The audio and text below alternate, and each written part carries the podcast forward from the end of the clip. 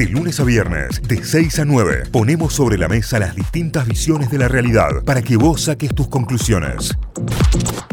¿Todo listo, Santiaguito? Todo listo. Excelente, levantamos la persiana, abrimos el almacén de datos generales. Vamos a hablar de cine hoy y vamos a hablar de una palabra. La voy a decir y me tienen que decir qué se les viene a la cabeza, porque seguramente pueden ser dos ideas. Blockbuster. Sí. Bueno, Blockbuster puede ser que se te venga rápidamente esa mega cadena de videoclubes de los años 90.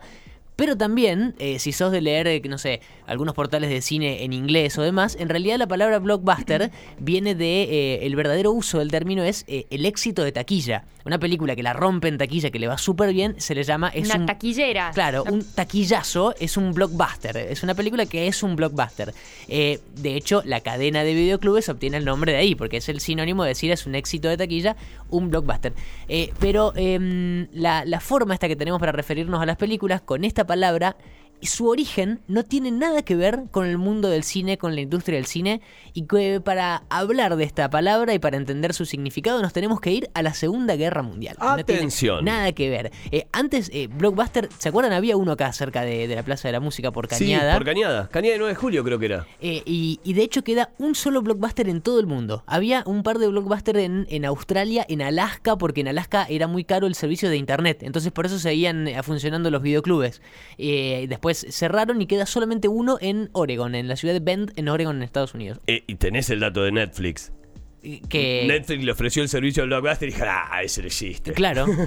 bueno, así le fue, pobre. No. Eh, y, y con el auge del streaming, después todos los videoclubes terminaron cayendo. Creo que queda uno en Nueva Córdoba. Hay un videoclub ahí dando vueltas por Nueva Córdoba. Bueno, pero igual está bueno que queden todavía, Sí. ¿eh? O sea, más allá de que a quien lo tenga le cueste mantener muchísimo el negocio, intuyo, pero está bueno que exista todavía la posibilidad. Claro, a lo mejor van virando más para vender películas o vender videojuegos, por ejemplo, o lo que sea, pero bueno, eh, los videoclubes ya no son lo que eran en los años 90 y, y más hablando de esta cadena de blockbuster que era a nivel mundial. Pero hablando del término de blockbuster, decíamos, nos tenemos que ir a la Segunda Guerra Mundial. ¿Qué tiene que ver? A finales del año de julio de 1943, la Fuerza Aérea Británica y las Fuerzas Aéreas del Ejército de los Estados Unidos empezaron a realizar, bombardeos sistemáticos contra distintas ciudades alemanas, por ejemplo, contra la ciudad de Hamburgo, una de esas se conoció como la Operación Gomorra, como para destruir la ciudad completa. En el ataque este a Hamburgo murieron un montón de personas, 43.000 civiles murieron cuando los británicos y los yanquis usaron un sistema novedoso creado por el imperio británico, por el ejército británico en realidad, que era el uso de dos tipos de bombas. La primera que caía y explotaba era llamada bomba explosiva, que era extremadamente destructora eh, y que por ejemplo hacía que vuelen todos los techos de las casas, de los edificios, y la segunda bomba que detonaba tenía otra composición química y era una bomba incendiaria que provocaba justamente incendios y que se metían en las estructuras internas de los edificios y las casas porque la primera había, por ejemplo, volado los techos.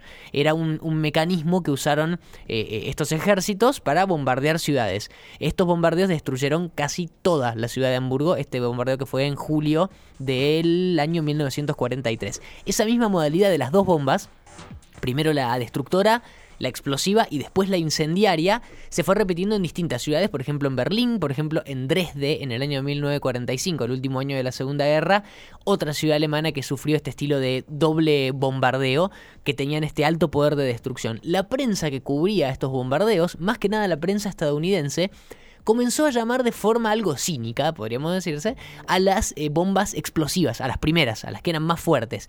Las bombas eran tan fuertes que de una vez podían destruir varios bloques de edificios. Claro. Varios, eh, casi una manzana completa de edificios se rompía, se destruía con eh, la explosión de esta, de esta primera bomba.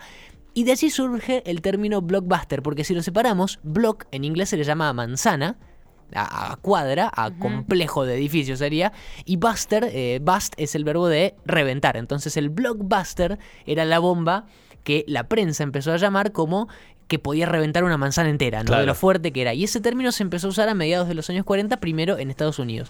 Y no pasaron muchos años hasta que la prensa empezó a usar el término blockbuster para referirse a cualquier cosa que tuviera eh, gran impacto público y que no tenga nada que ver co- con, con una bomba o con la guerra en sí. Por ejemplo, la revista Time fue la primera que la usó relacionada al mundo del cine, fue en mayo del 43, eh, o sea, en plena Segunda Guerra Mundial, y la usó para describir una peli que se llamaba Misión a Moscú, diciendo, era audaz al extremo y tan explosiva como un blockbuster. O sea, como la bomba, y sí Claro. se estaba refiriendo posta a la bomba.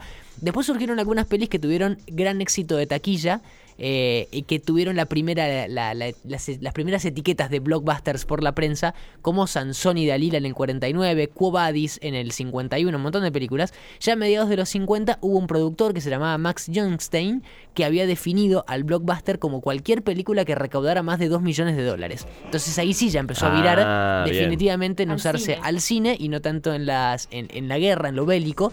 E incluso United Artists, que hoy forma parte de Metro Goldwyn Mayer, la productora, decía que tenía el objetivo de lanzar al menos un blockbuster por mes. O sea, una peli que sea muy taquillera eh, cada mes del año.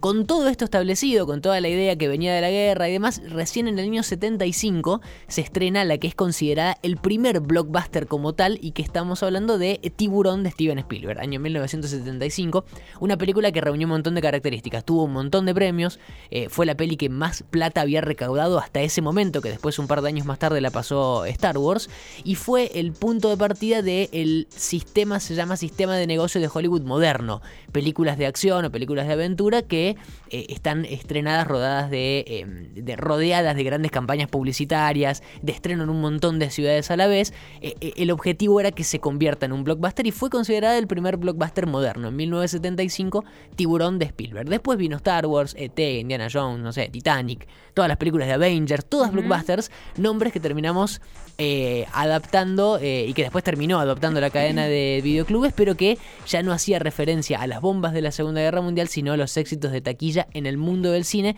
De allí la palabra blockbuster. Repetimos, si la dividimos en dos, block sería manzana y Buster reventar. Eran bombas que eran tan fuertes que podían destruir una manzana completa. De allí derivó a eh, usarse en el mundo de las películas. Éxito de taquilla. Un. Excelente, excelente. El datazo, porque claro, viste que no tiene relación con el mundo del cine, digo la palabra en Claro. sí. la- no es como, no, no, no hay chance.